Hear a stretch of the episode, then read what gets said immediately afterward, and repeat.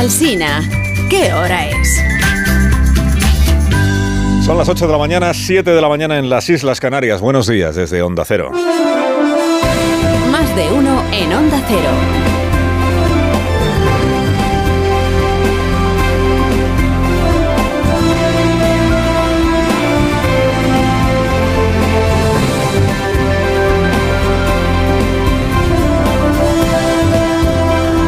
Están? Bienvenidos a una nueva mañana de radio. Estrenamos el 8 de febrero del año 2023. Deseando saber qué preguntas ha elegido Tezanos y cómo las ha formulado en su encuesta sobre la violencia sexual que se va a difundir esta mañana. Cómo, cómo ha formulado las preguntas significa con cuánto sesgo ha formulado las preguntas. Si es que ha preguntado, que se entiende que sí, ¿no? Habrá preguntado por la ley del solo sí y las consecuencias que está teniendo y esto que se llama la alarma social que se está produciendo. Y pues, ¿Cómo ha formulado las preguntas? Y también desde cuándo tiene el presidente Sánchez sobre su mesa los resultados de esta encuesta.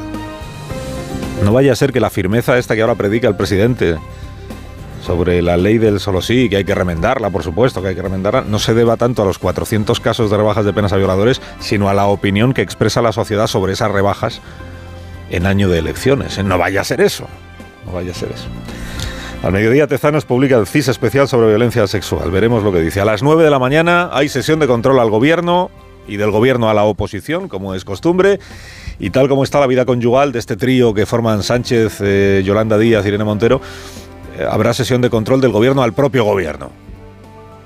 Cumple cuatro meses la ley del solo si es sí en vigor, cuatro meses. 7 de octubre, estamos a 8 de febrero. Cumple cuatro meses con todos sus conocidos efectos. En la sesión de control de esta mañana, fíjese, la pregunta más pertinente se la va a formular el Grupo Parlamentario Popular a la ministra de Justicia Pilar Job. La pregunta dice, ¿por qué aprobó el gobierno el proyecto de ley sabiendo que rebajaría penas a los agresores sexuales? Sabiendo, sabiendo, sí, es pertinente porque la pregunta se basa en lo que el propio gobierno nos está contando ahora y en lo que a la ministra de Justicia ahora le parece evidente y le parece gravísimo, que es que con esta ley se abarataron las penas. Resumen del día de ayer, ya verá usted qué revelador fue todo lo que pasó ayer. Mire, el presidente. El presidente compareció ante el público cautivo de su propio grupo parlamentario, que es un grupo disciplinado y aplaudidor, para proclamar la buena nueva de que ya está resuelto el problema, este de las rebajas de penas a violadores, porque ya se ha ocupado él. O sea, se hizo una pregunta en voz alta, el presidente evitó hacerse otra, que luego repasaremos. Se hizo una pregunta, bueno, eh, formule usted mismo la pregunta. ¿Qué se hace cuando un problema se plantea en la aplicación de una ley? ¿Qué se hace? La pregunta es tramposa, porque el problema no está en la aplicación de una ley, el problema está en la ley. En contra de lo que el gobierno machaconamente ha venido repitiendo los últimos cuatro meses, no se trata de que los tribunales, al aplicar una ley nueva y al producirse desajustes con la anterior legislación, hayan rebajado penas a violadores. No, el problema es que la ley que está en vigor, no los tribunales, la ley es la que abarata las penas para algunos delitos. Esto ayer lo dijo con nitidez en la única emisora de radio a la que Presidencia del Gobierno le ha permitido de momento ir, la ministra de Justicia Pilar Job. Ministra que se ha pasado cuatro meses muda. Muda y que ahora fuma en pipa porque Podemos le está imputando acabar con el consentimiento y revictimizar a las mujeres. A Pilar Job, que fue delegada del gobierno contra la violencia de género cuando Irene Montero todavía no era ministra. Un par de pasajes reveladores también, fíjese, de esta entrevista ayer de, de la ministra Job en la cadena SER. Primero, este pasaje en el que la ministra, como si fuera la líder de la oposición, se escandaliza por el abaratamiento de penas que contempla la ley impulsada por el gobierno del Partido Socialista. Repito, un año y medio después de ser aprobada por el Consejo de Ministros, en el que no estaba la ministra Llop, es verdad. Seis meses después, desde que superó la ley la tramitación parlamentaria, cuando ya estaba la ministra Llop en el gobierno, y cuatro meses ya vigente la ley. Escandalizada la ministra, escuche. No es de recibo que, que, con esta ley se haya producido una bajada de penas en donde en nuestro país salga más barato, más barato agredir sexualmente a una mujer con violencia o intimidación que robar. No es de recibo, dice la ministra. Inaceptable. Se castiga más el robo con intimidación que la agresión sexual con intimidación. Por su interés subrayo estas tres palabras clave de la ministra. Mire. Que con esta ley se haya producido. Con esta ley. No con los jueces que han interpretado no sé qué sobre la transitoriedad y. Con esta ley se haya producido esta situación, que es más barato agredir sexualmente a una mujer que robar algo a alguien con intimidación o con fuerza. O sea que la ley ha bajado las penas. segundo pasaje, el tono de la ministra es de quien está escandalizada, como si no forma, o sea, es como si perteneciera al partido de la oposición, escandalizándose por algo que ha hecho el gobierno. Pero es que el, gobierno es, el del Partido Socialista. Esta mañana le preguntan en el país y dice, ya no es que yo cuando llegué al gobierno esta ley ya estaba en tramitación parlamentaria, o sea, ya había salido del Consejo de Ministros. Ya, bueno, sí, claro. Pero si tan grave te parecía lo que pasaba, si tan claro veías, hombre, ha habido tiempo, ¿eh? Para, ha habido tiempo. Por disciplina, este es el problema siempre. Por disciplina se decide callar ante lo que se sabe que, que contiene esa ley. Segundo pasaje, mire, eh, redunda en esta idea y arruina todo el argumentario que el gobierno al que pertenece la ministra nos viene colocando desde hace cuatro meses. Le pregunta Ángels Barceló y atención al tono de la señora Job en la respuesta. ¿Usted está diciendo que eso es por culpa de la ley o por culpa de los jueces que están aplicando la ley? No, no, de la interpretación que están haciendo los jueces. Que no es una interpretación. El Código Penal contempla una pena para el robo con violencia o intimidación o el robo con fuerza. Romper una ventana y acceder a una cartera está penalizado con una pena de dos a cinco años de prisión. Y la agresión sexual con violencia e intimidación, es decir, toquetear a una mujer y darle una paliza, está penada con una pena de uno a cuatro años. Tono de indignación que no es una interpretación, le decía la ministra a, a Ángeles, a la entrevistadora.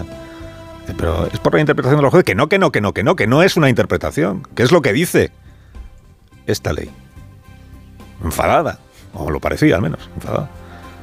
Dice, pero oiga, que es que lo de la interpretación de los jueces es lo que ha estado predicando su gobierno hasta hace dos semanas. La parte socialista del gobierno.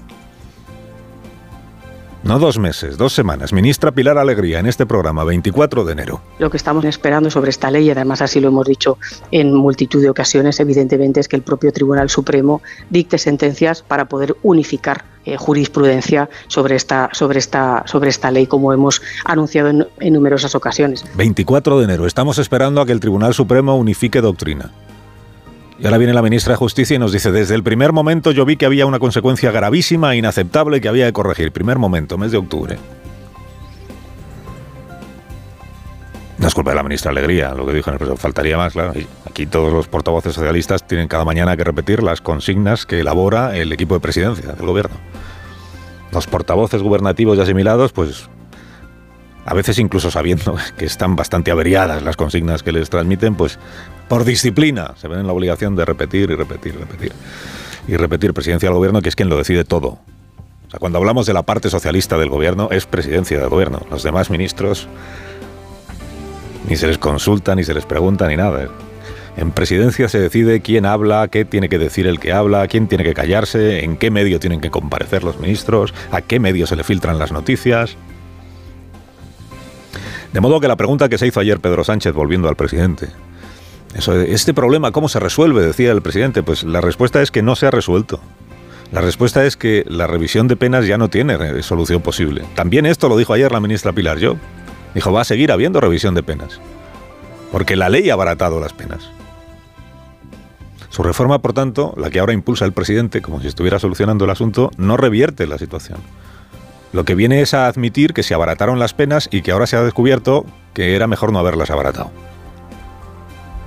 Pero es que además a día de hoy aún no se sabe si la proposición esta de la contrarreforma socialista prosperará o no prosperará, que están los socios, los tradicionales, que si Rufián, que si Errejón, que si el PNV diciendo, a ver, que nosotros no queremos tener que elegir quién quiere, a quién quieren más, a papá o a mamá.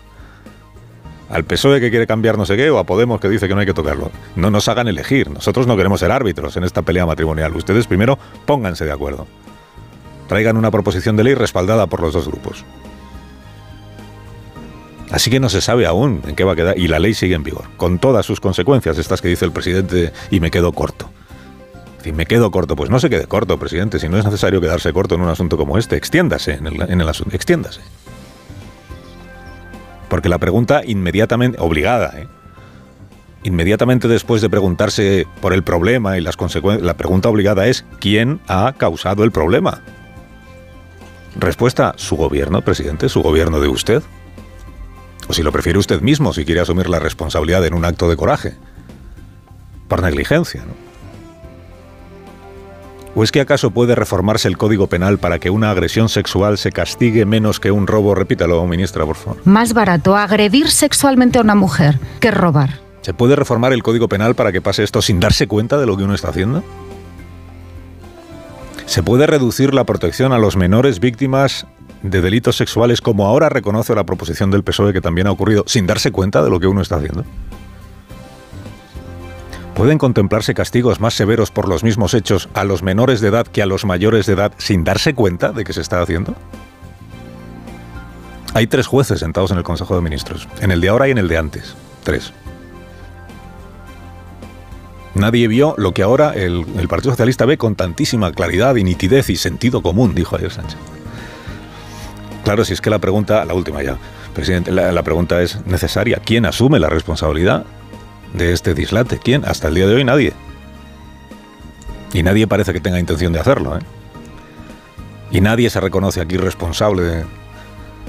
Y el presidente menos que nadie. Bueno, hay que darle tiempo al presidente que nunca se sabe por dónde va a salir. De momento sigue hablando como si esto fuera una inundación que nadie pudo anticipar, ¿no? Un fenómeno natural e imprevisible. Que no, que esta ley fue la que abrió las, las compuertas. Digo, hay que darle tiempo al presidente, nunca se sabe por dónde va a salir. Como está ahí el run run de la remodelación del gobierno, igual en la tradición sanchista, pues al final caen las dos, la ministra de Justicia y la ministra de Igualdad. Tradición de Sánchez, cuando dos están peleados, crisis de gobierno, salen los dos. Porque de propina ya, todo eso, tenemos el, la cada vez más embarazosa pelea de barro entre Podemos y el PSOE por ver cuál de los dos desprotege más a las mujeres, cuál de los dos es más irresponsable. Tranquiliza muchísimo saber que para una parte del gobierno la otra parte es retrógrada y machista y que para esta parte la otra es ignorante, soberbia, incompetente, irresponsable.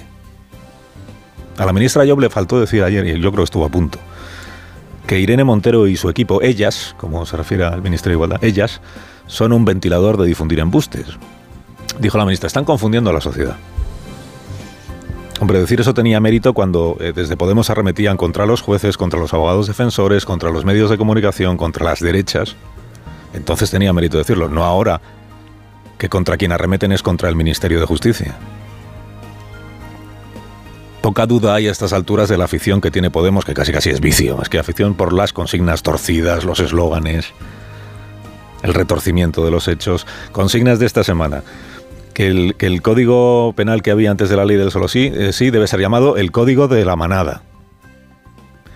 Paréntesis, con ese código a la manada le cayeron 15 años por violación, que no son más de los que le habrían caído con la legislación actual. Cierro paréntesis. Código de la manada. Consigna esta semana que la proposición del PSOE acaba con el consentimiento, que en realidad es la propuesta del PP, que los jueces que han rebajado las penas son una minoría, las, quienes están emitiendo sentencias con rebajas en algunos casos de penas y en otros casos no son las audiencias provinciales y los tribunales superiores de justicia. Son los mismos jueces. Los que en algunos casos rebajan penas y en otros no, pero son los mismos. No es como hay 400 que sí, son 400 jueces. Como hay mil que no, son mil jueces, son minoría. Que no, que esto no. Como bien sabe el jefe de Podemos, esto no es. Y termina observando esta pelea de barro desde su torre de marfil para no salir salpicada Yolanda Díaz. Seguimos sin saber si la proposición del PSOE le parece bien, mal o regular. Quiero mandar un mensaje de tranquilidad a toda la sociedad española. Hago un llamamiento a la serenidad y a encontrarnos y diciéndole a la sociedad española que más que nunca vamos a cuidar la coalición progresista de España. Cuidar la coalición. ¿Está segura la vicepresidenta segunda de que la prioridad de la sociedad es que cuiden la coalición? Aunque se cuide la coalición de hacer reformas legales que abaratan penas a violadores, porque igual es lo segundo más que lo primero. Otra buena pregunta que seguro que no ha hecho Tezanos. Carlos Alsina en Onda Cero.